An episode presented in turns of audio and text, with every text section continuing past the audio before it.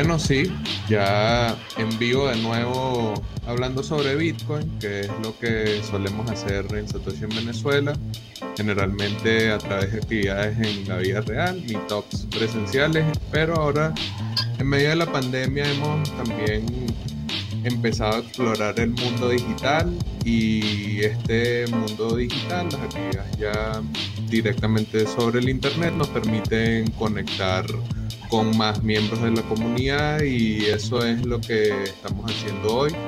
Vamos a cerrar este sexto ciclo de encuentros digitales Hablemos de Bitcoin, hablando sobre los cypherpunks con el español Alfred Mancera, quien, bueno, vamos a conocer un poco de él, quien nos va a acompañar en este recorrido sobre qué son los cypherpunks, eh, quiénes son, cuál es la relación que existe entre este grupo de activistas y Bitcoin y algunas otras cositas porque Alfredo tiene varios trabajos de investigación sobre este tema, los incluiremos en la descripción del video para que les echen un ojo después, para que vean que acá vamos a hablar quizás no en la profundidad que merece esta, que me gusta llamar un poco prehistoria de Bitcoin, precursores, pioneros de lo que es esta red global de intercambio entre pares.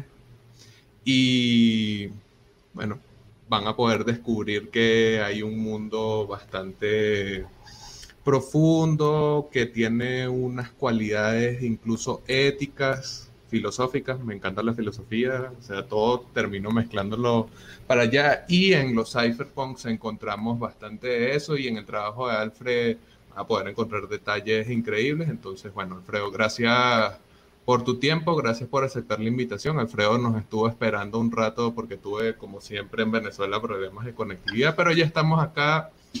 Gracias de nuevo por aceptar la invitación y bueno, vamos a empezar de una vez sin creer en más nada. Alfred, ¿quién es Alfred Mancera y cómo llegas a Bitcoin? Muy buenas, ¿qué tal? Lo primero, gracias por invitarme para hablar de, esto. Eh, todo lo que hablemos eh, es poco. ¿Quién soy? Pues básicamente nací en Málaga, que está al sur de Europa y al sur de España, cerquita de África. Y bueno, siempre me ha interesado la comunicación, el tema multimedia, edición de vídeo, fotografía y la tecnología en general. Y bueno, pues nada, eh, con esas inquietudes en la niñez y adolescencia, pues va haciendo conexiones, amigos que tienen las mismas inquietudes, incluso más desarrollados, tienen hermanos mayores que también ya están metidos en la informática, que crean sus redes y demás, y empiezas a ver cosas diferentes. Y así, pues poco a poco, cuando van surgiendo, digamos, nuevos hitos tecnológicos, de alguna forma, gracias a esas conexiones, pues siempre te mantienes informado y actualizado y bueno, pues de esa forma llego a Bitcoin. Ok, y esos primeros contactos con Bitcoin, ¿de qué manera fueron? O sea, es un tema interesante desde la perspectiva tecnológica, pero ¿qué fue lo que te atrapó? ¿Qué fue lo que te hizo caer en la madriguera del conejo? Sí, bueno, realmente el crash importante fue cuando comprendí sobre el dinero. Lo he contado alguna vez, eh, conozco Bitcoin, tengo noticias eh, por amigos míos directamente, no por la búsqueda en sí en internet o en un foro, directamente me dicen un par de colegas sobre esto.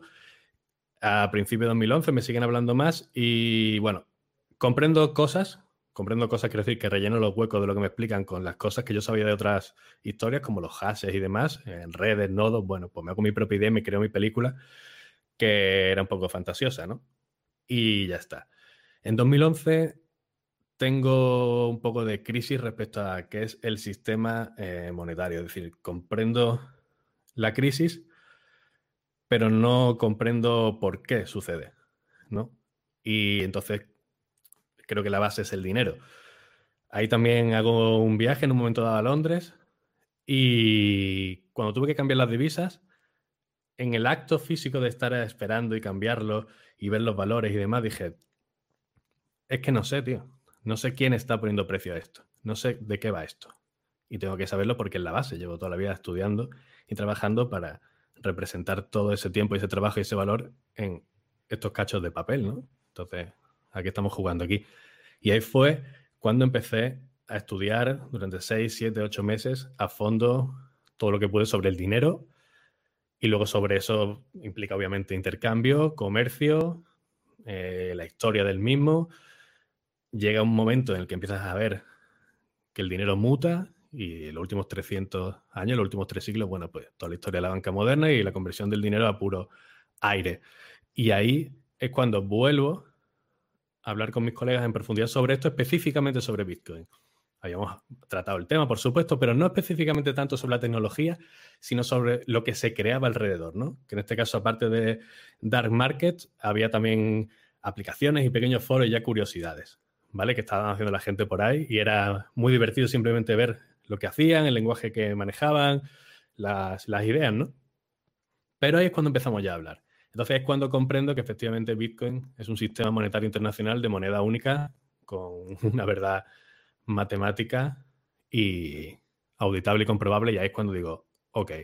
Y desde entonces, final de, 2011, principio de 2012, es cuando eh, ya ahí, pues, hasta hoy, han pasado ocho años así.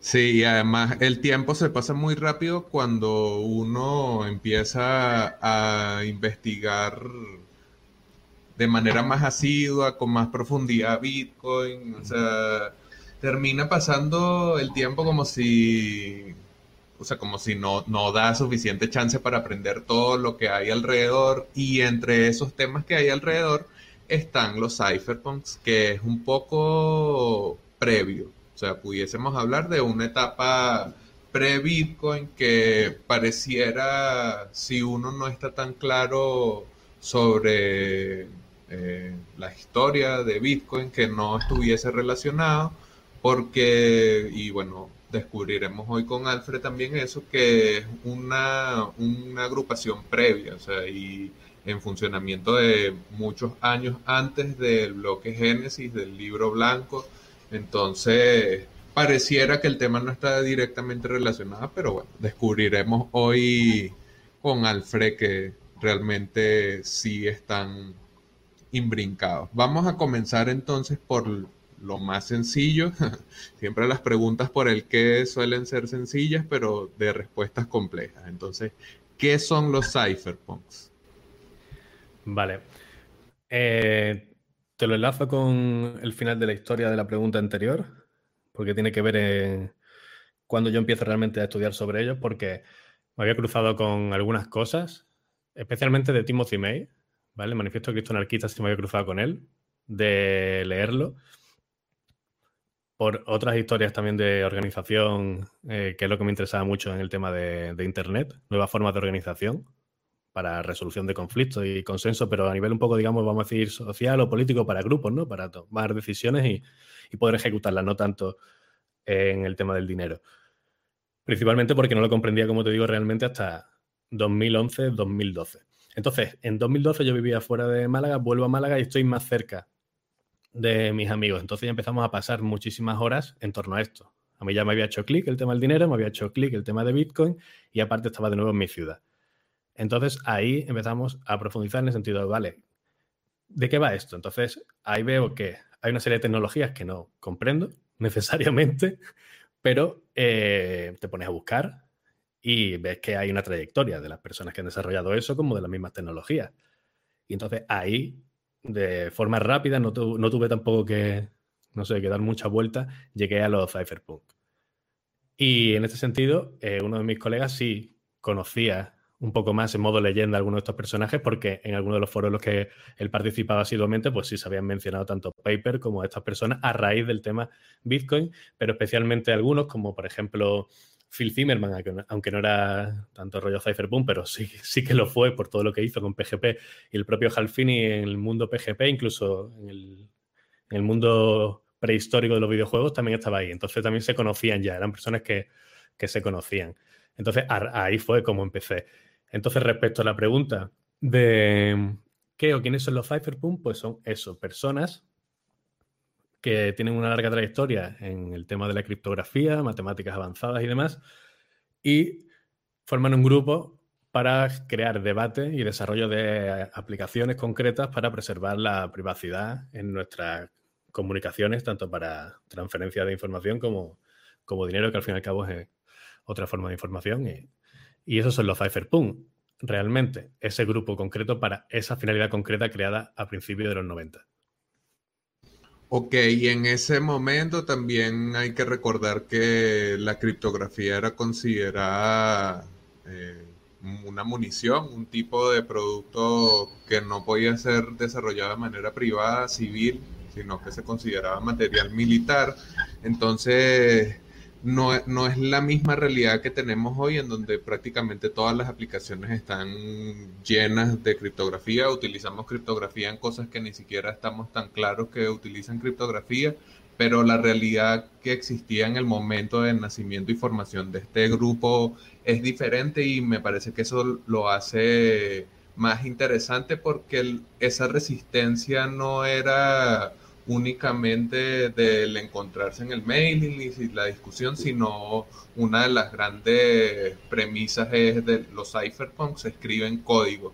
Entonces, para poder escribir ese código tenían que utilizar esa supuesta munición eh, para, bueno, para poder completar esos fines. Que quisiera entonces que habías mencionado algunos nombres y habías dicho que son unos quienes, entonces saber quiénes son los cypherpunks, quizás, no sé si quieres darnos una lista súper extensa, sí, pero si te parece una lista de los que tú consideras más relevantes, puede ser incluso a juicio tuyo, me parece que sería bueno también. Entonces, ¿cuáles serían o quiénes son los cypherpunks? Muy bien. Has dicho algo muy interesante, porque me has preguntado respecto al qué o quiénes, y has hablado del por qué, ¿no? Estas personas surgen precisamente porque ese contexto que estás contando existe. Entonces, mínimamente hay que organizarse. Está la amenaza de que no se puede exportar la criptografía fuerte fuera de las fronteras estadounidenses por la legislación que había, donde, como tú bien dices, estaba incluida dentro de la lista de munición en una ley que controlaba la exportación de armas en Estados Unidos. Por tanto, en territorio nacional lo que queráis, fuera no como he comentado en otras entrevistas, como en los recursos que dices, tanto en el vídeo que hice de la historia de cripto como el, podcast más específico que hice sobre Cypherpunk con Lunaticoin, que invito a todo el mundo que lo repase. Aquí eh, podemos profundizar en, algunas otras cosas que no mencioné en su momento. Y realmente tienen que ver con, con, lo que estás comentando. Eso es muy, muy importante porque, como decíamos, Phil Zimmerman es la primera persona que si tiene un proceso donde se le acusa de haber exportado eso sin necesariamente haberlo exportado, porque lo que había hecho era subirlo al ciberespacio, a Internet realmente. Entonces, en ese sentido, los cypherpunk nacen porque hay una necesidad de agruparse y hacer una especie de lobby donde la criptografía fuerte pase de ser algo que está amenazado por la legislación, como eh, también algo que debe ser un estándar para implementarse en todos los protocolos de comunicaciones del futuro digital que esta gente ya estaba viendo que se venía porque estaban participando en su construcción. Por tanto, respondido quiénes son, respondido el por qué y la necesidad que tenían de crear este grupo, quiénes eran. Vale, para responder a toda la historia de la creación de los Cypherpunk, eh, aparte de los podcasts, hay un artículo en la revista Ágora, que también es una revista fundamental dentro del ecosistema hispano. Y aprovecho estas entrevistas para también ir mencionando determinadas personas y grupos que están participando en la difusión en español sobre, sobre todo el tema Bitcoin, historia de Bitcoin, tecnología, cripto, incluso otras redes, como puede ser Ethereum, por ejemplo. Y bueno, básicamente en Ágora, que me pude extender, ahí tengo un artículo que se llama Cypherpunks, el origen, y explico los detalles particulares. Pero básicamente son tres personas, Timothy May, Eric Hughes y John Gilmore. John Gilmore también participará en la creación de la Electronic Frontier Foundation, que es una institución clave en, el ciberespacio para preservar nuestros derechos y bueno, pues es tiene una larga trayectoria en, en, la lucha de la privacidad. Y estas son las tres personas que lo crean y se basa todo en el concepto de criptonarquía que Timothy May plantea unos años antes en el 88, Y sobre esa base de pensamiento se construye el grupo de los cypherpunk, pero eso no, no digamos, em, implicaba que, por supuesto, otras personas pudieran tener otras ideas y de hecho el grupo era heterogéneo en las ideas, digamos, vamos a decir, políticas o sociales, pero era eh, muy concreto en el desarrollo de aplicaciones, ¿no? Porque ahí el código no miente y es lo que hay, funciona o no funciona, para esto, para aquello y punto. Y bueno, pues debate y aplicaciones. Eso es lo que estas tres personas generaron durante unos 10 años. Ok, y van sumándose otras voluntades que tenían intereses comunes, porque como habíamos dicho y nos resalta Alfred, había un momento de amenaza, era... Y además me parece, diciendo estas cosas, me parece que hay cierta similitud con lo que pasa ahora, pero bueno, cada cual verá hasta qué punto se siente amenazado por la vigilancia que se cierne sobre las blockchain públicas y pero bueno, en ese momento la amenaza era contra la criptografía concretamente y en vez de quedarse solamente en la parte filosófica y explicar por qué la utilidad y quedarse en el manifiesto criptoanarquista, lo colocamos en los comentarios y vuelvo a estar linkeado acá en la descripción del video. Eh, en vez de quedarse solamente en la abstracción, pasaron entonces a la acción estos, esta serie de porque claro, parte de ellos tres, pero entonces, ¿quiénes serían los que van entrando y cuál, cuál sería, creo que no hay, una, no hay una sola temática porque acabas de decir que eh, conjugaba distintas posiciones, pero entonces, ¿cuáles serían las principales preocupaciones o los principales objetivos de los cypherpunks, ya hablando como grupo establecido, ya vamos a dar por sentado que existe el mailing list, y que intercambian las ideas y tal, pero ¿cuáles son esos grandes temas que se discuten? ¿Cuáles son los proyectos que se tratan de hacer? Y si quieres de una vez ir adelantándonos algunos nombres que debamos tener en cuenta en esa labor también. Vale, perfecto. El punto es, Timothy May como creador es eh, muy bueno para entender tanto el concepto de criptoanarquía con su manifiesto criptoanarquista, como las preguntas que estás haciendo se responden en un documento que él creó eh, en 1994 que se llama Cyphernomicon. En la revista Ágora también tengo una extensión, un extenso artículo sobre ello para quien quiera profundizar en castellano y está muy interesante porque básicamente es un preguntas y respuestas, el Cyphernomicon. Entonces, pues responde a estas cuestiones, ¿no? Entonces, sus principales eh, focos de discusión tienen que ver con em, privacidad, eh, algunos temas políticos relacionados con las corrientes libertarias y anarquistas, aunque hay un poco de todo, y fundamentalmente con desarrollar eh, aplicaciones en esa, en esa dirección. No hay mucha más historia. Luego, nombres de, de ciphers interesantes. Pues aparte de los eh, tres conocidos que hemos dicho, fundadores, John Gilmore, Eric Hugh, Timothy May, por supuesto Hal Finney, que se incorporó pronto y desarrolló junto con Eric Hugh la herramienta a través de la cual se comunicaban, ese remailer que les permitía rebotarse los mails y darse de alta en la lista de forma privada, se construyó, se desarrolló con Hal Finney y Eric Hugh y bueno, fue publicado en el 92 y se conoce como remailer Cypherpunk o, Cypherpunk, como se quiera pronunciar. A mí me gusta mucho Cypherpunk, llevarme al castellano. Luego, gente relevante, por supuesto, pues Adam Back, que conocemos todos por el tema de Hashcash y porque está muy activo en, Twitter y ahora trabaja directamente con Blockstream y, está, digamos, en el candelero, ¿no? En todos los temas que van saliendo. Bran Cohen, el, el tipo que desarrolló el tema de Torrent. Tenemos también a Ian Grigg, el que sacó, por ejemplo, el de la sistema de triple contabilidad. Eh, Jim Bell, John Gilmore lo hemos contado, John Perry Barlow, una persona también fundamental, cofundador de la Electronic Frontier Foundation con John Gilmore. ¿Quién estaba también? Matt Blaze, por ejemplo, la persona que reventó el Clipper Chip, que era un chip que incorporaron los, eh, el gobierno americano en, las telecos, en teoría para favorecer la privacidad de las comunicaciones por teléfono y demás, pero se podía reventar y ellos tenían las claves y al fin y al cabo, bueno, tenían una puerta trasera, por decirlo así. Nick Sabo, también bastante conocido por el tema de los smart contracts. Perry Medger, un criptógrafo que pasa desapercibido, está activo en Twitter, es bastante particular el hombre.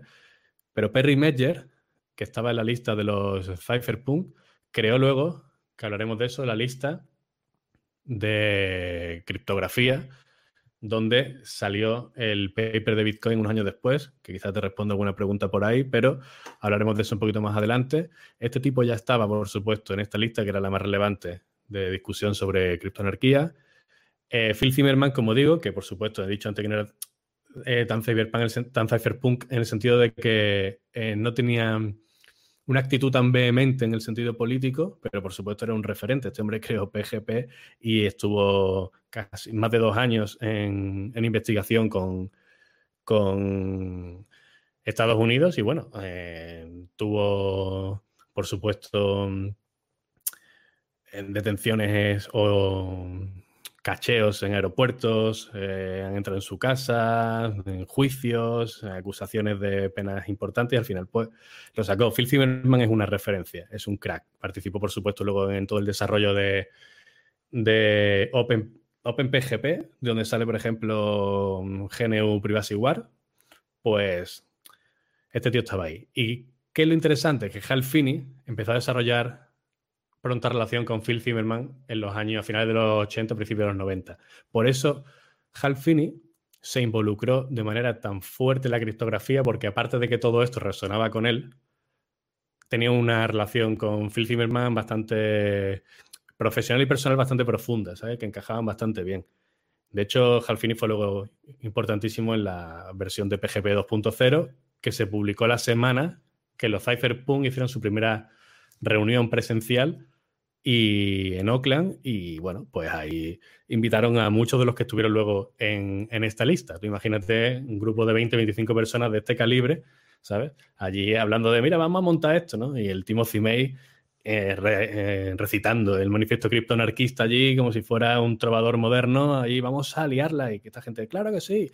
Luego debatían ahí cada uno de su padre y de su madre, pero estaban de acuerdo en cuál era el propósito, ¿no? Y bueno, pues hay bastantes más. Luego, por ejemplo, también estaba, aparte de, yo sé, Wei por ejemplo, que creó eh, Bimoni, también estaba Suko, el, el que ahora creó Zcash, también estaba aquí, entró, entró bastante joven, una persona que también trabajó con David Chaum, o sea que era una persona muy talentosa también. Aquí había unos personajes muy interesantes, todos los más relevantes. Y luego había más, había más gente, pero yo te digo, eh, se puede investigar con el público. Sí, hasta San hasta Assange, el de Wikileaks. Julian, Assange, por ejemplo, correcto. Sí. Y mm, una de las cosas que te, o sea, de la pregunta, era una pregunta capciosa, de las ideas que se discutían, a ver si me lanzaba sobre las preocupaciones del dinero, porque igual era como uno de los temas que estaba allí, pero como bien dijo Alfred, principalmente el dinero transversalizado por esta preocupación sobre las ideas de la libertad, de la privacidad y cómo responder a autoridades que en cierto modo y como veremos entonces con Satoshi se utiliza utilizan el dinero como un arma para controlar, para amedrentar y bueno, en general como un mecanismo de control.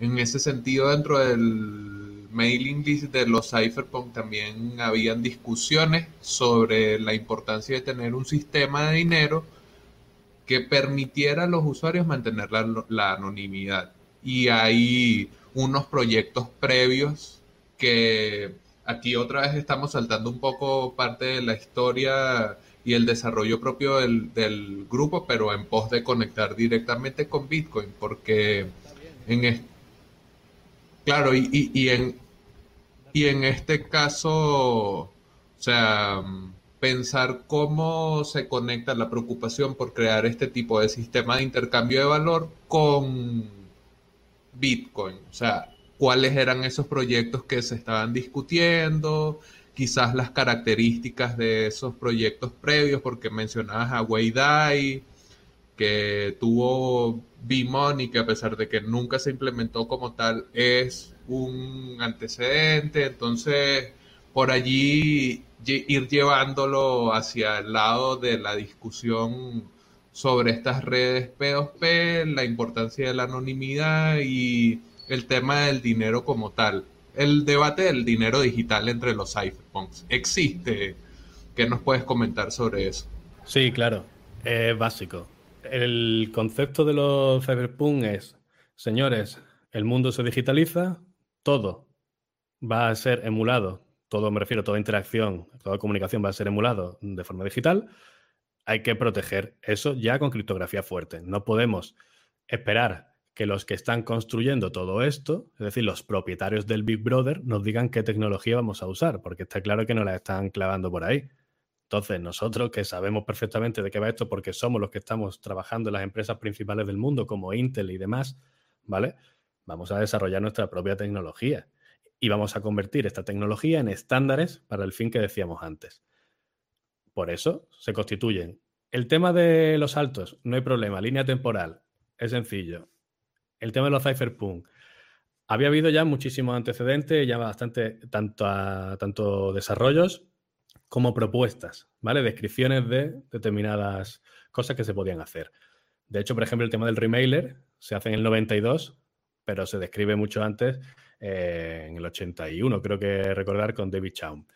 El punto es, si nosotros establecemos en el 88 surge el manifiesto criptoanarquista, en el 91 empiezan ya estos tres, John Gilmore, Eric Hughes y Timothy May, a pensar sobre qué eran los cypherpunk, y en el 92 la lista está hecha. De ahí en adelante, hasta el 2001, que se cerrará la lista, en los primeros años de los 90, lo que surge son ya cosas bastante interesantes. Entonces, esa secuencia que tú dices de antecedentes de Bitcoin se producen pronto, ¿no? Cuando la lista empieza a andar, que es en el 92, ya en el 93 ya hay debate sobre esto, y en el 94, ¿vale?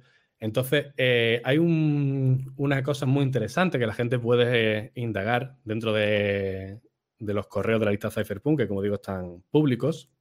Y hay un mail que está fechado el 4 de febrero de 1994 a las 12.44 ya del mediodía. Era viernes y lo firma un tipo que se llama Product Cipher, ¿vale? Y este tipo escribía desde un sistema que había desarrollado Halfini, que bueno, básicamente tú enviabas el correo y era un correo genérico, nobody.shell.portal.com, ¿vale? Este tipo en el año 93 está hablando de eso, Magic Money Digicash System. ¿Por qué? Porque ya existía la firma ciega que había desarrollado David Chow, que es vital para muchas cosas, RSA. Entonces, este está hablando de un sistema que lo que hace realmente es un sistema online que tú te conectas digamos, al servidor, hacer intercambio de clave y demás, firmas. Y el punto es que está todo basado en firma ciega de Chaum y en RSA. Y el tipo dice en el mail por ahí, tenga en cuenta usted que estas dos cosas están patentadas. Así que úsalo solo con fines experimentales y no deberías meterte en problemas. ¿Vale? Pero está hablando de un sistema eh, online que consta de dos módulos, el servidor y el cliente, Estoy traduciendo un poco sobre la marcha, ¿vale? Que lo tengo aquí puesto. Y básicamente dice que el dinero mágico utiliza formato de mensaje, eh, digamos, en PGP, pero armado en ASCII, ¿vale? Muy interesante, super cypherpunk. Y bueno, pues básicamente está guapísimo, quien quiera que lo lea, ¿vale?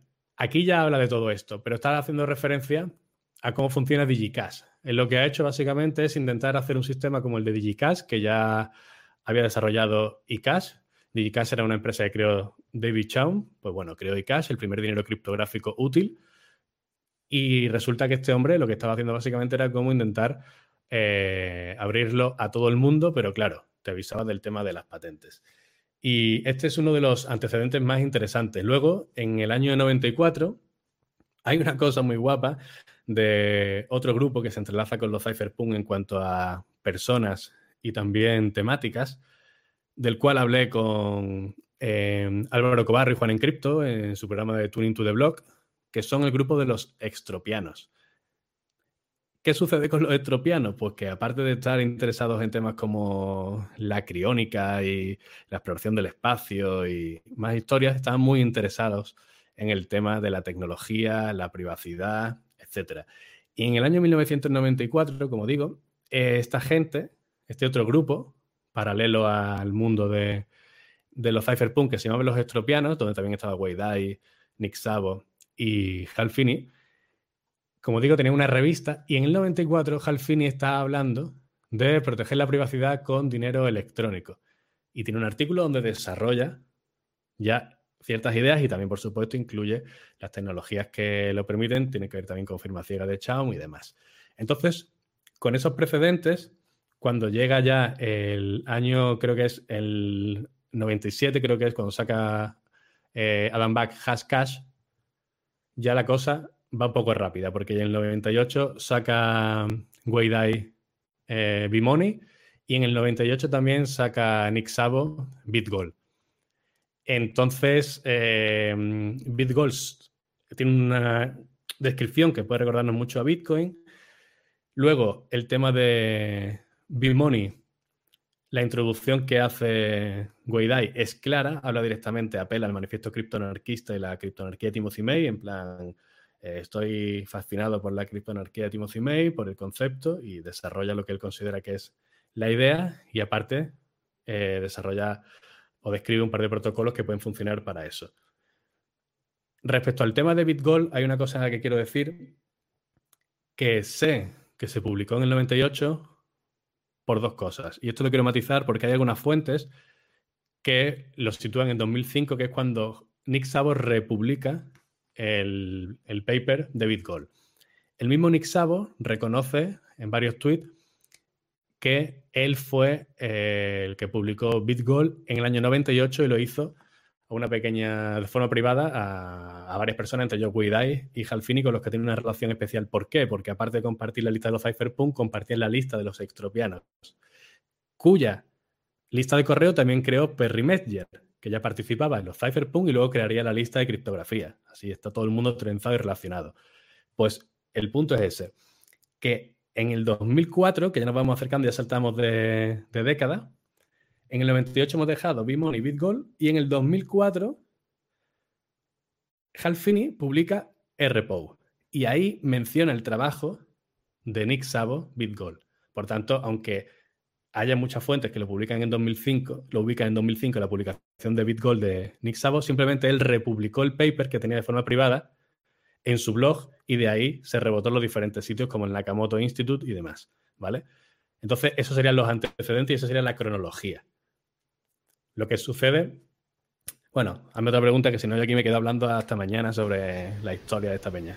No, claro, igual ese recorrido que estás haciendo es bastante interesante porque muestra que una de las cosas más particulares de Bitcoin es que como es un rompecabezas de varias tecnologías, de varias ideas previas, pareciera como desde afuera uno no sabe eso. O sea, yo vine a conocer los cypherpunk solo después de ya estar escribiendo sobre este tema, estar investigando sobre este tema. No es que uno de entrada conoce que hay unos antecedentes, sino que ya ves el Bitcoin como producto acabado como tal. Entonces, cuando uno entra en contacto con esta evolución y la cronología que hay pudiésemos incluso hablar de la historia de las ideas que dan origen a Bitcoin y se da cuenta de la relación que tiene con proyectos previos y se da cuenta de los nombres propios detrás de esos proyectos y la inmensa obra que ellos de por sí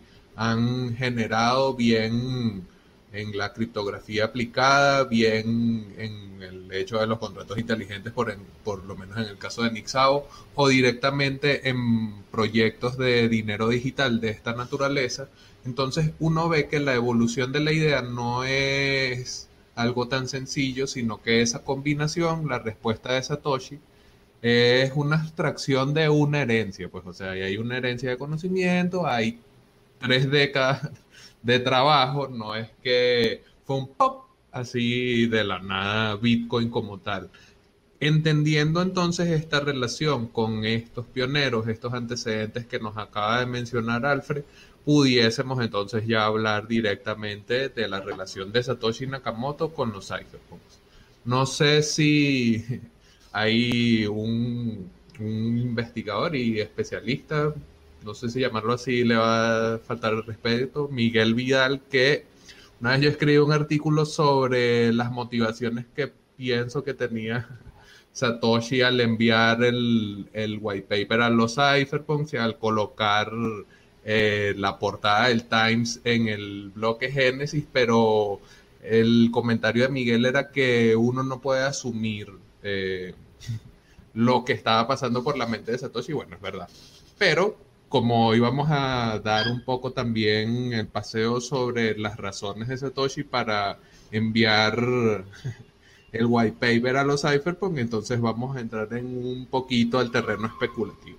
Primero, quisiera que nos contaras la participación o la relación de Satoshi con los cypherpunks como tal, y ahí viene entonces la parte especulativa.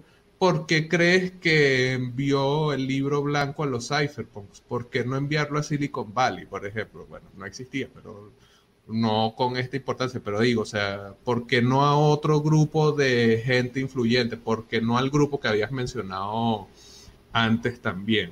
Vale. Mira, voy a aprovechar. Has comentado eh, a Miguel Vidal y vamos a hacerle una mención. Miguel Vidal fue una de las personas que cuando puse a compartir de forma pública para conectarme con, con otra gente, otras personas que estuvieran hablando de esto, él ya tenía una larga experiencia, eh, tan larga como que es pionero en España con temas de Unix, Linux, etc. Y bueno, pues siempre me atendió por internet, incluso me hizo alguna corrección amable y bueno, yo también había traducido algunos artículos y él eh, le gustaba siempre a las personas que estamos hablando de Bitcoin matizarle.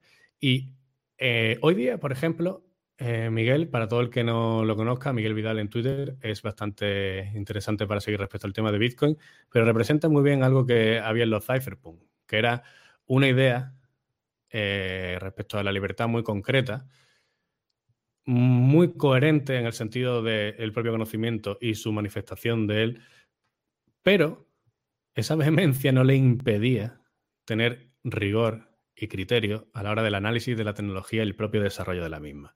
Por eso Miguel entendió antes que muchísima gente, o que casi nadie, no lo que podía representar Bitcoin, sino qué era y cómo funcionaba. Entonces es importantísimo ese conocimiento. ¿Y por qué Miguel llegó a eso? Porque precisamente estaba ahí desde antes. Conocía la informática, conocía todo el tema de la cultura del software libre, conocía perfectamente la cultura y pudo adoptarlo antes que nadie y explicárnoslo a otros muchos. Y eso era un poco la esencia que había con los cypherpunk originales, o los creadores, o los más destacados, por decirlo así. ¿Qué sucede? Que al estar los cypherpunk tan eh, relacionados de alguna manera conceptualmente la criptoanarquía de Timothy May, es como si todo lo que se desarrollase de ahí, toda la gente que estuviera ahí fuera criptoanarquista, tuviera que hacerse por la anarquía o el, el anarcocapitalismo digitalizado. No es necesario. Y es lo interesante que Internet permite cualquier tipo de sociedad, pero los desarrollos son los que son. Hablan por sí mismos, verdad matemática. Dicho lo cual, pasaron bastantes eh, sucesos y llega un momento que se cierra la lista. 2001 John Gilmore dice, mira, chao el servidor, hemos cumplido la misión, hay un legado importante, hay una segunda generación de Cypherpunk dando caña, nosotros ya chapamos y nos dedicamos a otras cosas. Entonces, ahí es cuando Perry Meyer dice, hostia, esto no se puede quedar así, esto hay que seguir el debate en algún sitio. Entonces crea la lista de criptografía y toda la gente interesante, la mayor parte de la antigua lista de los cypherpunks, se van a la lista de criptografía y ahí siguen la historia. Entonces ahí digamos que se diluye un poco más el componente del debate político o la vehemencia de, ese discurso, digamos que se aparta un poco más de la ecuación, ¿vale? Y ahí entra gente que es interesante, eh, también el nacimiento de, Bitcoin, como el propio Ray Dillinger, que no estaban tan interesados en el discurso político y en el tema, digamos, bueno, en un consenso que no fuera el matemático que no fueran los desarrollos, digamos, puros y duros, tenían cabida en esa lista, pero como digo, era como más amplia.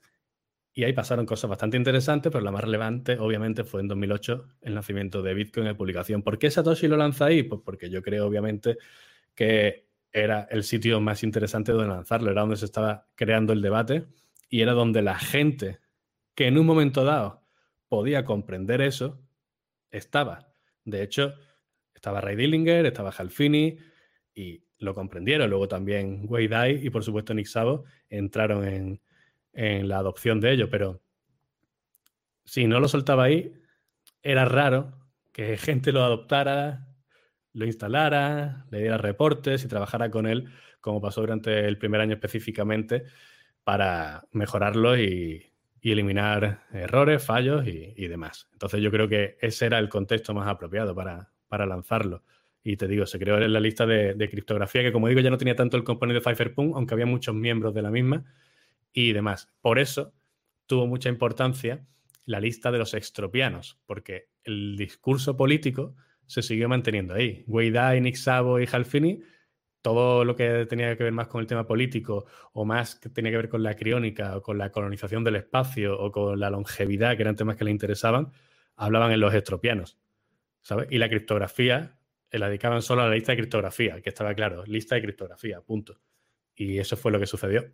Ok, entonces hay, como vemos, razones que obedecen a las motivaciones políticas, si pudiésemos llamarlo de alguna manera, pero también que obedecen a la naturaleza del conocimiento que estaba entregando en ese momento Satoshi, que si uno lee el libro blanco, o sea, y que es una lectura obligatoria ya después de que uno empieza a investigar sobre Bitcoin, pero no necesariamente entiende todo a cabalidad como lo haría un especialista de la talla del grupo del que hemos estado conversando. O sea, siempre tener en cuenta, como lo dijo también Alfredo al principio de este encuentro, es que eran gente que era profesional en su área y en conocimientos muy específicos y complejos, criptografía aplicada, científicos de la computación, ingenieros de sistema, o sea, y tomando el ejemplo de Miguel otra vez, vemos que era una generación que venía evolucionando de la mano con una tecnología y desde su juventud, porque si uno revisa en qué momento obtuvieron títulos, comenzaron a hacer proyectos o se unieron directamente a la lista, muchos se unieron muy jóvenes. Entonces, vemos carreras muy prolijas, vemos gente con un entendimiento muy profundo del tema en cuestión que resuelve Bitcoin y creo que aporta bastantes razones, Alfredo, para entender entonces por qué ellos iban a ser los destinatarios y no, no eh, Silicon Valley o, algo así. Claro, a ver, uno, a ver dónde tú sueltas ese, ¿vale? Es decir, y que te lo entiendan. Y dos, que te lo entiendan técnicamente y que te lo entiendan culturalmente. Tú a lo mejor lo sueltas en un sitio donde está un poquito más, no sé, no está el pensamiento tan abierto a la necesidad de realmente tener un sistema monetario internacional, global, moneda única basada en criptografía fuerte. Y otra gente diría, qué locura, yo, ¿para qué? O sea, esto no tiene sentido, ¿sabes? Está PayPal o como, ¿sabes? Está PayPal de la época, me refiero, como diciendo, podemos crear eh, dinero eh, electrónico, pero funcionando con los bancos, ¿no? Básicamente porque era una locura pensar en saltarse al Estado para mucha gente. Decía, hay muchas veces que esto es tema de cultura, realmente. ¿Vale? Por eso el tema de los cypherpunk, quien tenga claro cuáles son los, quien quiera tener claro cuáles son sus principios o sus valores, está el manifiesto cypherpunk de Eric Hughes, hay vídeo, tengo vídeo en mi canal, hace una lectura, quien quiera se lo puede leer también es público. Esos son los valores de los cypherpunk. Y hoy día el punto es eso, una cultura que dicen, es que me tengo que plantear saltarme al Estado o a los gobiernos o a las corporaciones respecto a mi seguridad en la red. Y para eso, como nadie lo va a hacer por mí, desarrollamos código. Las personas que no podemos desarrollar código a ese nivel, ¿qué hacemos? En mi caso, estudiar, quiénes son, qué hacen, qué opciones hay disponibles, cómo han evolucionado en el tiempo. Y hoy día, ¿sabes? Pues hay ese legado. Ya no tanto tiene por qué ser eh, el debate político, pero sí está claro que está el legado de la cultura de la privacidad. Y obviamente, desde que se crearon los cypherpunk, principios de los 90 hasta ahora, hemos tenido innumerables casos donde hemos visto que obviamente tenemos que hacer eso, proteger nuestra privacidad, porque ya estamos a lo loco, ya esto es lo mismo reventamos unas elecciones, que lo mismo cambiamos, no sé, es que es una puta locura lo que está pasando realmente con, los datos hoy día, ¿no? Entonces, esa es la cultura, crear software que sea útil para que la gente se comunique de forma privada, para que eh, transfiera dinero de forma totalmente anónima y cualquier cosa que pueda servir para mejorar la usabilidad y la adopción de eso. Y por ejemplo, Cypherpunks, ¿no? Te estaba leyendo antes sobre un dinero mágico de un tal Product Cypher que hablaba de que había dos módulos ¿no? en el software y uno, era el servidor y otro era el cliente. Y se comunicaban a través de PGP en un mensaje, digamos, armado en ASCII. Dice, hostia, vaya psicodelia. Pues hoy día tenemos algo similar. El otro día estaba instalando en el nodo una aplicación que se llama Pblock. ¿Vale? Está código abierto para ti, puedes hacer lo que tú quieras con ella. Te la descargas, la instalas, súper sencillo. Yo lo he hecho en, Linux, en este caso lo he hecho en un Ubuntu. Y es una maravilla. O sea, controlas tu nodo por consola. Tiene un estilo bastante retro, pero genera los QR a lo mejor de los invoices de las direcciones en ASCII. Es como ASCII Art, no es como no, es ASCII Art. Entonces, hay gente desarrollando con esa filosofía. Si tú no tienes una filosofía y una cultura y un foco, en una estética, en una forma de hacer las cosas, porque ya no es solo el final, la finalidad de la privacidad, sino en eso, en cómo se expresa uno, pues eh, hace las cosas un poco como, digamos, en la moda, ¿no? Podrían haber hecho una interfaz de otra forma y dártela para el móvil súper bonita porque ahora se lleva el rollo mobile. No, no, no, es que eso se demanda. Y esa cultura, ¿sabes? Hay que, hay que, uno, recordar la historia, dos, reconocer su legado Tres, respetar a la gente que estaba aquí antes ya y escucharla y, aprender y lo que valga bien y lo que no, simplemente, pues ahí queda. Y practicar, practicar. Ok, y vemos que, o sea, el ethos que comparten los cypherpunks y en parte la influencia que tiene este grupo en Bitcoin pervive. O sea, igual, incluso lo decía yo hace rato que comentando la realidad de ese momento y viendo la realidad que tenemos nosotros y además con lo que dijo Alfred sobre cómo se explotan los datos de los usuarios de internet o de redes sociales, en general de la red.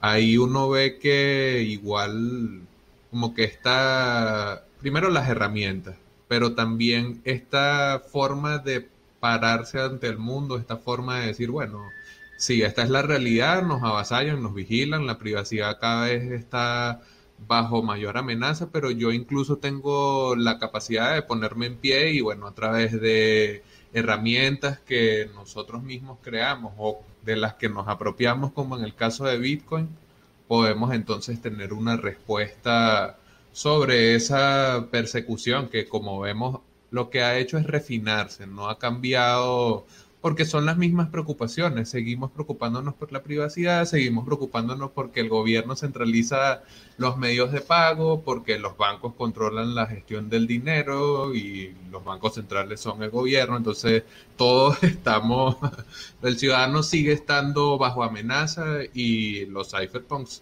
fueron ciudadanos organizados con un ethos, con unos valores y con unos ideales basados en crear en, esa, en ese proceso de crear, en ese proceso de hacer cosas, habíamos mencionado antes los antecedentes, pero quisiera entonces que esos antecedentes los relacionáramos directamente con Bitcoin, como por ejemplo la prueba de trabajo y Hashcash.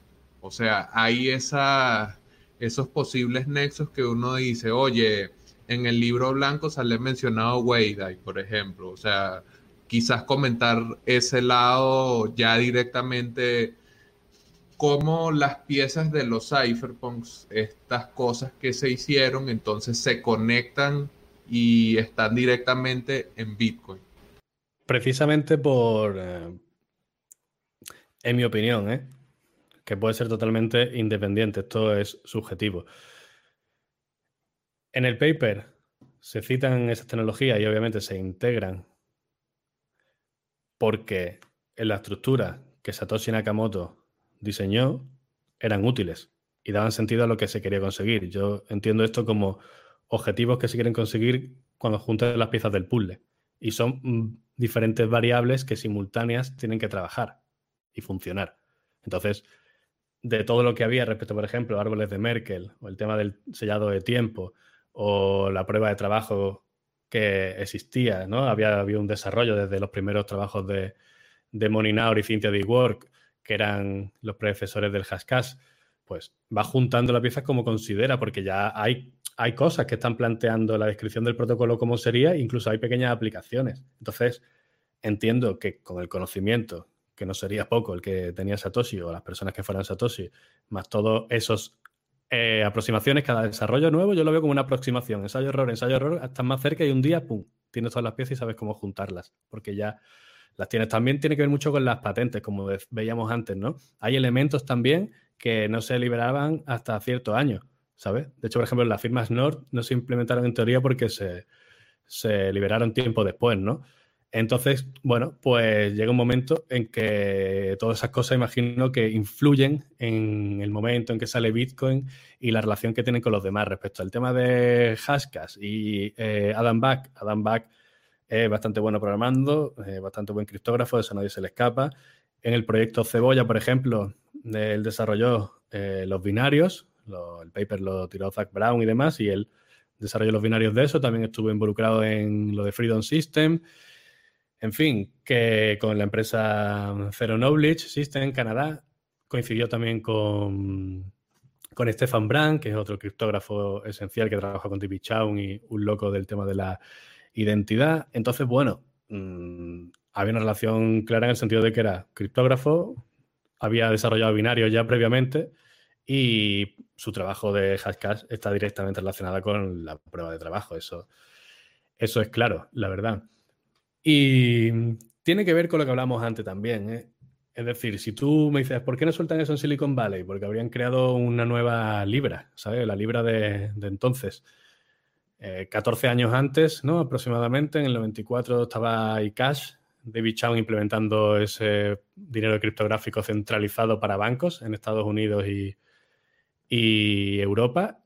Y el proyecto cerró. Yo creo que los bancos ahí se dieron cuenta de que eso, su destino natural era que los bancos salieran de la ecuación. Por eso entonces Satoshi Nakamoto cuando saca el paper, volviendo un poco enlazando esta respuesta también con la pregunta anterior, también tiene que ver con eso. Ya hay una experiencia previa de qué piensan las corporaciones y qué, por dónde van. Entonces, mejor soltárselo a gente que es libre y autónoma y que aparte ha participado directamente en los desarrollos que han hecho falta para crear Bitcoin. Entonces, pues, como que todo tiene coherencia, ¿no? En ese sentido, empieza a ver diferentes variables cómo se trenzan y para mí tiene cierta coherencia. Ok, entonces igual vemos que, como hemos estado conversando, hay un camino de evolución eh, en donde entrará ahí más o menos la interpretación de cada uno, como bien señaló Alfredo al principio, ahí hay parte de opinión de cómo uno interpreta esas fuentes que tienes a disposición, porque al final Satoshi no está para preguntarle que mira Satoshi, ¿qué tal? Si era Cypherpunk o si creías en esto y tal. O sea, ahí uno también tiene que rellenar un poco con ese lado especulativo, pero lo más apegado a los hechos que podemos ver y que nos ha acompañado hoy Alfredo a descubrir, es que en ese desarrollo cronológico como que Bitcoin era una evolución prácticamente cantada hasta cierto punto, no, no, no, no, no asumir lo que era una, una derivación lógica necesaria, pues, pero en ese camino, en ese proceso de descubrimiento y de creación de nuevos proyectos, Bitcoin tenía como el terreno y la necesidad y todo para surgir. Incluso lo podemos ver en la evolución del dinero. Y creo que vamos a tener que hacer un episodio dedicado al dinero desde el lado de la economía austriaca y relacionarlo con esto porque Bitcoin es tecnológicamente necesario, pero a nivel del dinero, el dinero como tecnología también, también pareciera que es un fin necesario, cambiar el paradigma a través del que se ha ido montando el sistema Fiat y cómo funciona, entonces está relacionado, pues ambos temas están relacionados, pero hoy estamos entonces hablando del lado más de las ideas, el lado más del impulso filosófico-político y bueno, la creación de código que termina siendo antecedente, termina siendo pasos previos para este producto, como bien hemos hablado hoy con, con Alfred. Quisiera saber si te parece que Letos Bitcoiner tiene de Cypherpunk, si crees que los Cypherpunk sigue estando entre nosotros o es algo más de LARPing y, y poseo y ya. Bueno, veo una evolución, ¿no? En el sentido de que los cypherpunk fueron importantes porque a veces esa vehemencia o coger a las personas y darle un shock, ¿sabes? No tiene necesariamente por qué tener que estar diciendo a la gente algo malo, pero cuando le das un meneito, cuando no se lo esperan en un momento dado, con ideas que no se esperan, o cuando les pones en conflicto con sus propias acciones, entran un poco en shock y tienden a despertarse. Y eso es lo que provocaron los cypherpunk tanto por las reacciones en los mails como por el testimonio de personas que entraron más jóvenes, les apasionaba esa, fuerza y también les, atraía ¿no? y les cautivaba el, poder ponerse en conflicto consigo mismo, cuestionarse otras cosas que hasta entonces, digamos, no se habían cuestionado de cierta forma y con esas conclusiones más eh, filosóficas, espirituales, de forma de vida, como quieras llamarlo, lo focalizaban en software concreto que les permitía hacer lo que la imaginación les estaba diciendo, ¿no? Y esa es la construcción del ciberespacio, al fin y al cabo. ¿Qué sucede? Pues como digo, que se va evolucionando, que esto es de todo el mundo y para todo el mundo. Entonces, este grupo con ese componente de tema político dio ese golpe y, digamos que ah, meneó el avispero en un momento que había que hacerlo porque ya estaba bastante... Em, estaba ahí y en los 70 estábamos ya iniciándonos en el tema de la informática doméstica, de ordenadores personales, y era inminente todo esto, entonces era necesario. Cuando ellos ya, digamos, cesan y empieza la lista de criptografía, como digo, las cosas, digamos, se, diluye un poco el tema político y sobre todo son eh, listas de los extropianos o incluso otras listas en las que estaba Weidai, como SL4 y demás. Eh, que bueno, eran además listas con disclaimer claros que eran en plan, esto es para gente que está avanzada en estos temas, en estos temas, si no, no entres. Como deberíamos hacer a muchos grupos de Telegram, en plan, mira, caballero, los grupos de nuevos son para esto. Estas historias al bot o en este grupo. Y aquí, por favor, vente a decir esto, esto y esto, y no se permite disparates. ¿Qué es lo que está sucediendo? Esta gente era muy gente. O sea, los problemas que tenemos ahora, por ejemplo, en los grupos, y ya enlazo un poquito para que la gente vea también que pasa el tiempo, pero no pasan las actitudes ni las formas que tenemos las personas en organizarnos, tanto eh, lo bueno y lo malo. Esta gente era muy claro en eso, era, tío, aquí no vengas a dar por culo, ¿vale? Si vas a lanzar algo, una proclama política, no vengas a soltar un, un flyer, ¿sabes? Un meme. Aquí da argumentos, explica, da fuentes, los debatimos y ya está. Entonces, mantener ese nivel es esencial. Porque llega un momento que de pronto Bitcoin no le interesa a nadie. Yo le hablaba a economistas. Yo le hablo a economistas de todos los palos. Y de la escuela austríaca los primeros, los que tenía más cerca, y anarcocapitalistas. Y todavía tengo anarcocapitalistas que, bueno, Bitcoin será algo más que está bien, bueno, tal, pero el Estado lo absorberá, porque el Estado es ese demonio que absorbe todo. Y yo, joder, coño, con esa actitud ya ve que lo va a absorber. Lo va a absorber de cojones. Y había gente, la mayoría no lo veía por mil cosas, por creencia, por cultura, por la dominancia del sistema fiat en los últimos X años, ¿sabes? Ahora de pronto, los economistas de diferentes áreas han comprendido Bitcoin, aleluya, y los abogados, aleluya, lo comprenden. Y ahora está guapísimo porque han abierto su mente como para comprenderlo, pero ahora intentan de alguna forma explicar lo que es y el futuro del mismo en base a su experiencia previa. Y dice, cojones, termina de romper el dogma completo, ábrete la cabeza y empieza a pensar de otra forma, porque esto es una nueva concepción que crea una nueva forma de lo que sea, ya veremos cómo. Pero no estés intentando aplicar tu antigua ley o tu antigua forma, ahora que lo has comprendido, cómo será el desarrollo. O, no, esto es libertad, entonces Bitcoin es liberal. No, Bitcoin es anarquista, porque Bitcoin es la libertad por encima del liberal y no tiene ningún tipo de jerarquía y es un orden sin líder. No, porque Bitcoin, mira, caballero, listo. Bitcoin es un lenguaje universal para transferir valor. Ok, estuvo de lujo que fuera gente relacionada con los valores anarquistas y libertarios los que iniciaran esto. Si nos leemos el manifiesto de criptoanarquistas y el manifiesto Cypherpunk entenderá a las, personas que no hayan leído eso por qué estoy diciendo esto y cómo Timothy May lo quería hacer realidad, ¿vale? Pero al final era una etiqueta más. Era una forma de decir, organización sin líder, podemos tener identidades seudónimas o incluso anónimas para transferir información y valor. Punto.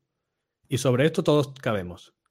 No, no es una sociedad liberal donde hay otra sociedad, no es una sociedad, no, es una sociedad, es el ciberespacio.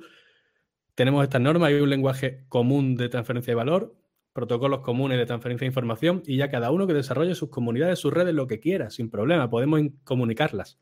Y ya está. Entonces, esto es ya un llamamiento directo a los que nos vean, sean 10 o sean 100 o sean 1000, que cuando participen en un grupo o incluso tuiten, si quieren, por supuesto que hagan lo que les dé la gana, pero sobre todo si van, están en un grupo que hay un debate, que argumenten. Si da igual la idea que tengas, pero que argumentes y no ponga una etiqueta al, otro en cuanto te da un argumento. Ah, tú eres así, basado, entonces ya como que se supone que estás en un bando, que nos estamos volviendo locos. Eso que está pasando en la sociedad, nos lo estamos llevando al, al territorio Bitcoin y criptomonedas, ¿sabes? Pero qué locura es esta. ¿Sabemos contra, contra quién vamos o no sabemos nada? Porque el tiempo que se pierde en discutir, la gente mm, deja de aprender cómo se instala Tiles, cómo se pone Linux, cómo se instala el nodo, cómo se pone Lightning o la moneda que quiera, ¿sabes? El tiempo que están discutiendo y perdiendo el tiempo en esa gilipollez es tiempo que están dejando de aprender y de hacer. Y está muy bien el debate, pero cuando lo empleemos, por favor, argumentos y seriedad. Y si no, pues, tío, aprende. Es que, es que si no, no trascendemos, ni a nivel individual ni colectivo. Y no hay colectivo que, que, trascienda si el individuo no trasciende. ¿Sabes? No se trata tanto de la necesidad colectiva, sino de la individual. Y esto ya sí, si quieres, nos ponemos ya filosóficos, ya fuera de tiempo, a tope. En la prórroga, filosofía. No, igual podemos robarnos ahí unos minutillos extra. Yo iba, o sea, coincido plenamente con lo que dices, que igual necesitamos acelerar la curva de aprendizaje y empezar a discutir sobre los temas que realmente nos, nos atañen porque el tiempo que nosotros perdemos en organizarnos es tiempo que gana para refinarse y hacerse más como difícil de, de definir las formas del control, pues, y los problemas del dinero, mm, los problemas de la vigilancia en la era digital, son cosas que si no se le llama la atención o si no se ponen bajo el foco de manera urgente, van a seguir pasando colados, como diríamos acá en Venezuela, es decir, pasando bajo la mesa. Y creo que ese llamado que haces a, a subir el nivel del juego es importante y de todas maneras el ejemplo de Satoshi en Venezuela cabe porque nosotros somos Bitcoin only, pero ninguno de los que participa con nosotros, ni siquiera yo mismo, eh, quiero que la gente sea como es el proyecto.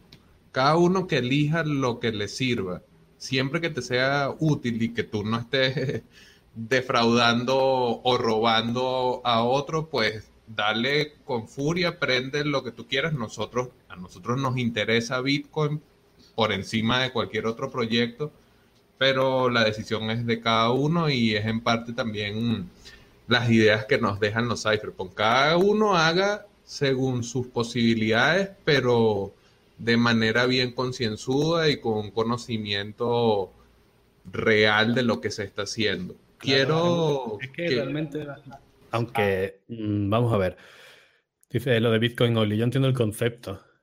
Y entiendo el concepto de otras redes y que me parece fenomenal. De hecho, eh, en realidad solo he montado nodos en mi vida de, tres cosas, ¿vale? no he montado más. Pero el punto es que es que me da risa, tío, porque lo del maximalismo y lo de las altcoins es como te digo. ¿Quieres aprender de qué van las altcoins, aprende Bitcoin. Si no pasa nada, vete a las altcoins que tú quieras, gasta el tiempo que tú quieras, pero te voy a dar un consejo. Invierte tu tiempo en aprender Bitcoin. ¿Por qué? Porque es un sistema informático que lleva 10 años, 11 años funcionando sin parar. ¿sabes? y entonces solo ese concepto que ya te estalla la cabeza sin que haya sido censurado ni tal, aprende cómo funciona, que es lo que estamos haciendo aquí. Yo he podido contar todo esto porque realmente, como en casi todo o todo en la vida, tío, lo mejor que puedo hacer es tirar del hilo y ir para atrás. ¿Esto de dónde surge? Y vas viendo qué ha sucedido. Pues, si te das cuenta de lo que es Bitcoin, comprende un poco el mecanismo, comprendes cómo funciona el consenso, comprendes por qué es necesario tener un nodo y qué hace un nodo, comprendes cómo transaccionas y custodias ese valor, en ese momento ábrete a otras redes y empieza a comparar y a ver otras implementaciones que otras personas han desarrollado, porque yo creo que eso ayudará mucho a la curva de aprendizaje, porque la gente se anda con unos cacaos impresionantes. La gente que empieza por otras redes y otros protocolos y, otros consensos, etcétera, y luego viene a Bitcoin, que va a ti. Eso, eso es muy duro, porque tiene que desaprender todo lo que ha aprendido sin tener ni idea. Es que es, es heavy la cosa, ¿eh? Y eso, pues, lo he visto bastante en directo. Entonces, desaprender, hacer desaprender a alguien es ya una tarea.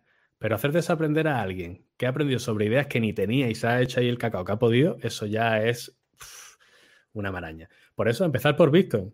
Tampoco pasa nada. Y luego usar lo que os dé la gana y lo que os solucione la necesidad. Exactamente ese es el llamado. O sea, aprender de la base y ya después ahí tú ves hacia dónde quieres ir. Vamos a ir. Sí, ya verás cómo se quedan en Bitcoin, hazme caso. Que vayan por ahí. Al final van a tener dos, tres monedas como mucho para moverse si son muy fan de, de tal. Sí, habrá más historia en un futuro, pero que Bitcoin manda para el tema del aprendizaje. Montate un nodo de Bitcoin. ¿Quieres aprender otra cripto? Vale. En el momento que te has montado tu propio nodo de Bitcoin, está usted capacitado para poder aprender de otra cripto. Estaría guapo hacer un smart contract, ¿sabes? Los estropianos esto les gustaría. Tú naces y llevas con smart contract de serie. Y hay un smart contract que hasta que usted no aprenda sobre Bitcoin y se instale un nodo, no está habilitado su cerebro para que pueda asimilar información de otras redes. Eso estaría guapísimo.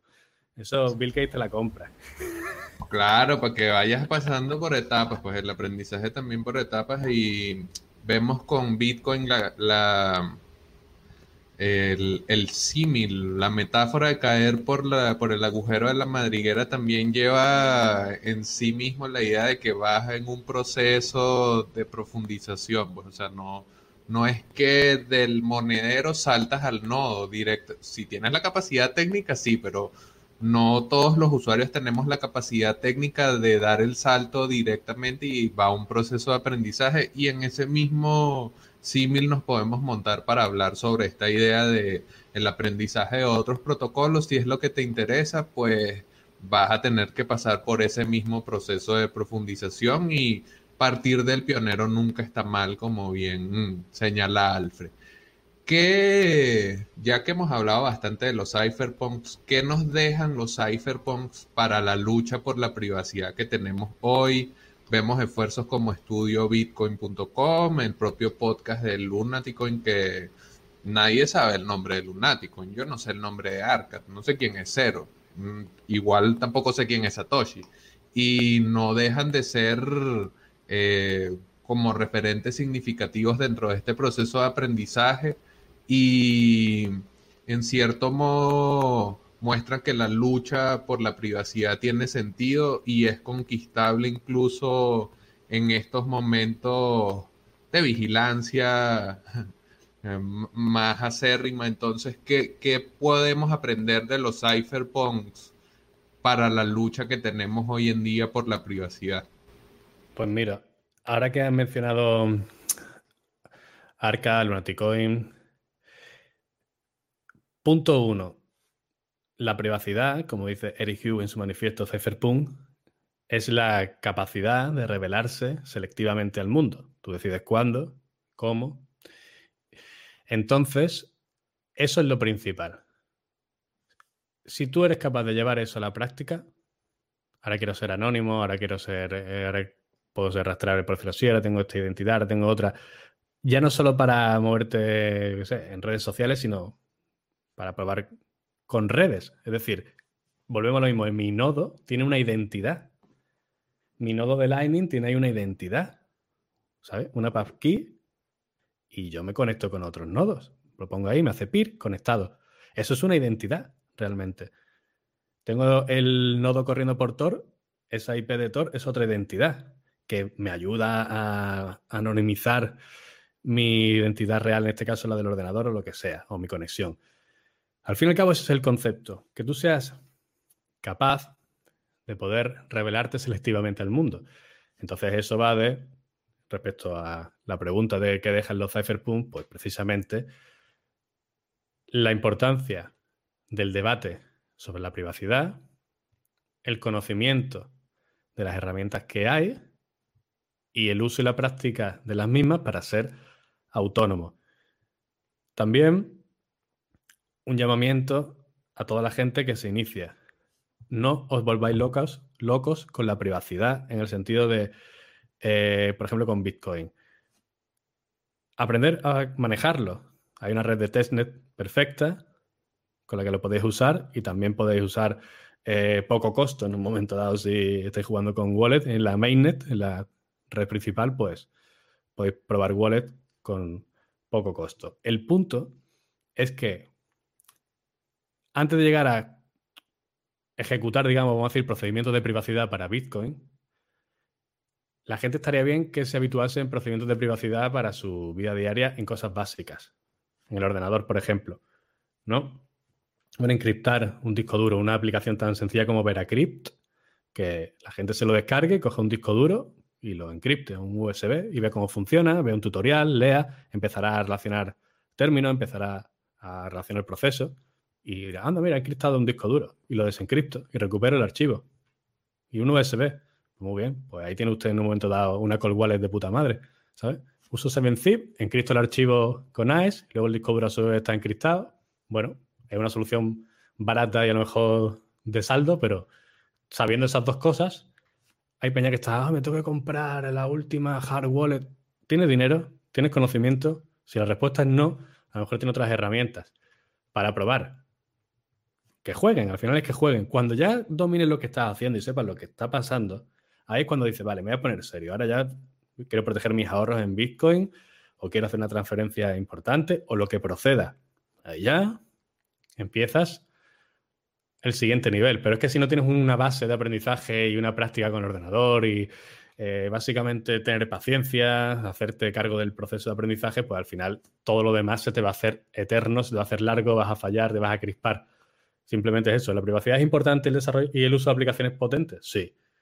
¿Hay un recorrido de aprendizaje en el cual no conviene volverse loco desde primera hora y preocuparse de tener el ordenador limpito?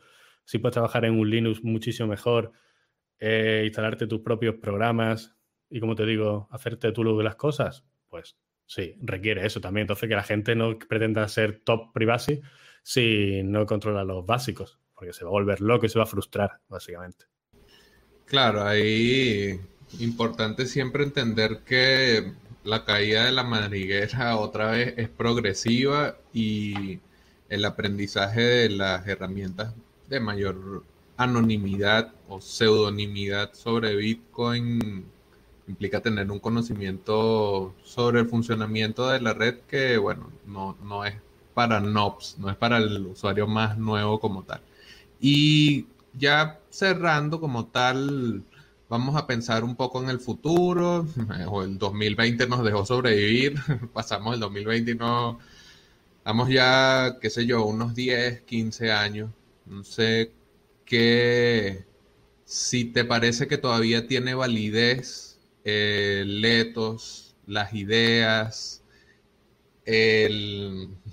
la forma de vivir, está un poco tomando la idea nietzscheana de la voluntad de ser de, los cypherpunks, si te parece que en ese futuro cercano, porque 10 años igual no es tanto así, pero te parece que todavía tiene validez y si crees que Bitcoin está ahí qué nos llevó a, ese momento, si es que aún está, y si no está, bueno, ¿por qué fallamos en este camino? Yo creo que sí, que tiene validez, por supuesto. De hecho, eh, mientras sigue el debate y sigue el desarrollo y sigue la cultura y la preocupación por el tema de la privacidad, eh, el espíritu de los cypherpunk sigue, sigue vivo, es claro. especialmente también mientras sigan viviendo, porque hemos tenido la suerte, en mi, caso así lo veo, de poder eh, compartir tiempo y espacio de alguna forma con todos estos personajes, pues eh, mientras ellos sigan vivos y tanto, por ejemplo, Electronic Frontier Foundation siga funcionando, pues habrá hueco y voz para, para todo esto. Pero ya te digo, es algo que ya está, como decía también Eric Hughes en su manifiesto, esto ya es este tipo de pensamiento, de cultura, ya es un sistema que está bastante distribuido y no creo que se pare. Al fin y al cabo es un, pensamiento, eso no lo va, una idea, eso no se va a cerrar. Como digo, muta y va a tener mucho que ver con, digamos, la capacidad de las personas en tomar conciencia sobre la necesidad de su uso su adopción. Es decir, se va a mantener toda esta cultura, pero que aumente adeptos y de alguna forma se haga mainstream más allá de lo que está relacionado con Bitcoin, ¿vale? Eso ya no lo tengo tan claro. Pero ojalá sí, porque si suceden eventos como este de forma más o menos periódica o frecuente, eh, si antes estábamos ya conectados y digitalizados, ahora eh, la vida es pura digital. La gente va a tener que aprender un poquillo a, cifrar sus comunicaciones o mínimamente, yo qué sé, trabajar con VPN o yo qué sé. Cosas fundamentales que van a ser obligatorias. Entonces, con un poquito que empieces a leer y a investigar, pues te va a llevar a, la cultura, digamos, vamos a decir, la cultura hacker, que es la cultura más parecida que hay al legado Cypherpunk. De hecho, Timothy May, como digo, te conté que en el 88 lanzó el manifiesto criptoanarquista, lo que hizo fue presentarlo precisamente en la Hackers Conference del 88. Entonces, esas conferencias siguieron realizándose. Él sacó ahí sus primeros adeptos y hizo una ponencia al año siguiente donde, donde bueno, pues muchos de esos agentes eh, participaban en la lista y otros muchos no participaban, estaban de forma anónima, escuchaban y sabían lo que se hacía y también hacían sus propias aportaciones de forma totalmente eh, anónima, porque esa era su cultura. Entonces, están relacionadas y sí, sigue viva y eso es lo que hay. No sé hasta qué punto se va a adoptar la gente va a tener conciencia de eso, pero me gustaría, me gustaría. Si se desinstala en WhatsApp ya es un gran paso, la verdad. Sí, yo creo que ojalá te escuchen y dejen de utilizar WhatsApp, pero bueno, lo veo, complejo. Siempre está el ceder en parte de derechos y ceder privacidad como uno de los derechos fundamentales para tener comodidad en la usabilidad y allí pudiésemos entonces arrancar una nueva conversación sobre qué, debería ser lo que nos preocupa, si la privacidad o lo fácil que sea para los usuarios, en el caso de nosotros utilizar Bitcoin, pero en general utilizar herramientas que sean muy sencillas porque dejan tus datos expuestos completamente a quien gestiona ese sistema. Alfred, increíble. Increíble clase hoy sobre los cypherpunks. Voy a añadir varios de los links. Voy a añadirlos todos, pero varios de los que se comentaron específicamente van a estar añadidos en la descripción. Creo que quien escuche esto y no revise el trabajo de Alfred está, está perdido porque es un pequeño resumen. Igual vamos a compartirlo bastante en Twitter con el video para que hagan el recorrido completo. Justo ahora que empezamos fin de semana de Cypherpunks con Alfred Mancera puede ser bastante divertido. Gracias por tu tiempo. ¿Dónde te conseguimos en redes sociales? Si tienes algún proyecto que quieras recomendar o alguna cuenta que digas sigue tal porque vas a hacer cuál, sería muy agradable justo ahora. Perfecto. Ahí en el nombre que he puesto, alfred.info, es mi web. Redirecciona alfredmancera.com y ahí en, la página principal ya ven las redes. Fundamentalmente estoy en Twitter y los vídeos que estoy publicando en YouTube, quizá lancen otras plataformas eh, la información, pero bueno, de momento estamos en eso y, divulgando un poquito de historia cripto ahí y luego haré otras, eh, otras variedades relacionadas con, con esto, información y entretenimiento para todo el mundo. Última recomendación. Para todas las personas que quieran tener conciencia de lo importante que, es tener acceso a la información libre y podernos comunicar de forma privada, el acceso a la información y el acceso a la comunicación, que eso incluye el dinero, de forma abierta, libre y protegida. Y en ese sentido, como digo, todas las personas, todas las personas que no conozcan la historia de Aaron Swartz, que la revisen. Hay un documental excepcional y solo por la memoria de personas como él, debiéramos dedicar parte de nuestro tiempo en dejar de estar en manos de los espías, porque ya lo he dicho y lo digo con frecuencia, hay muchas, muchos focos de vulnerabilidad en nuestra privacidad. Entonces, los que vayamos tapando de forma consciente, mejor. ¿Sabes? Especialmente compartir nuestra vida, nuestros gustos, nuestras aficiones y con quién nos relacionamos por el Facebook, el Instagram y el WhatsApp. Sé que es difícil para muchos, pero chicos, hay vida más allá de las redes sociales, hay vida en la calle y aunque el confinamiento la pegue duro, podéis relacionaros, de verdad, no pasa absolutamente nada, ¿sabes? Las redes sociales, eh, cuidadito si no las sabes gestionar porque pueden meter a la gente en un mundo completamente que no tiene nada que ver con la realidad, ¿sabes? Y bueno, ahí podemos seguir hablando horas, pero básicamente quitaros el WhatsApp, por favor. Ajá, vehemencia con eso. Yo ya casi no utilizo WhatsApp, me tienen ligado, especialmente en mi familia, y creo que va a ser difícil que den el salto, pero inclusive yo lo que hago es que tengo separados los teléfonos y hay uno que no tiene ni chip, entonces bueno, por ahí ahí no hay WhatsApp tampoco, entonces... Claro, los teléfonos están baratos. Tienes que tener WhatsApp sí o sí por el tema de trabajo. Para relacionarte con la familia no hay excusa. A mí que no me cuenten milonga, me escribo hasta con mi madre por el Telegram. Ahora, el punto es, invierte en otro teléfono. Si es para trabajo, seguramente podemos hacer ahí un presupuesto para material de trabajo encontrar un teléfono asequible y instalar WhatsApp y compartes tema de información eh, profesional exclusivamente y mantienes el, ese móvil pues fuera de tus comunicaciones personales, por decirlo así. O sea, también hay pautas, ¿no? Hay, yo me pongo talibán en el sentido de que la gente eh, diga, hostia, este tío es muy blanco-negro con este tema. Simplemente para que se fijen, es como darle énfasis. Obviamente hay medias tintas y hay procedimientos, ¿vale? Puedes usar el WhatsApp, pero por favor no lo mezcles con tu vida privada, ni con tu documentación privada, ni con tus comunicaciones privadas. Bueno, Venezuela corre en WhatsApp, como dice Alejandro Machado, que es un venezolano que está también involucrado con cripto y en la investigación del dinero. Es curioso porque se usa mucho en Venezuela, es verdad. yo también recomiendo que lo dejemos, pero...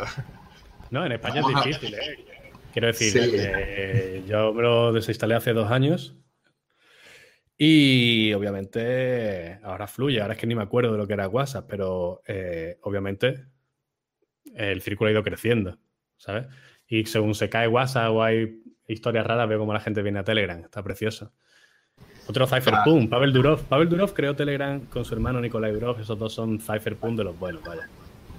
Ok, hay que aprovechar esa herramienta y que viene con este etos que hemos estado conversando hoy con Alfred Mancera. De nuevo, muchas gracias a Alfred, muchas gracias a las personas que se conectaron con nosotros. Igual va a quedar grabado, queda en el canal para compartirlo. Yo me voy a robar ahí un par de clips, el de Miguel y la mención a PyBlock, que me pareció bastante interesante. Me habían presentado el proyecto, no sabía de qué se trataba no había entendido. Yo no soy tan mago de las computadoras, pero hoy Alfred ya, ahora sí ya entendí qué hace. Voy a recomendarlo por allí como me habían dicho, porque bueno, es, trabajo y tiene este, este impulso cypherpunk que nos comentaba hoy Alfred. Muchas gracias a todos. Igual les dejamos acá las redes sociales de Satoshi en Venezuela si nos quieren seguir. Yo estoy como arroba criptobastardo.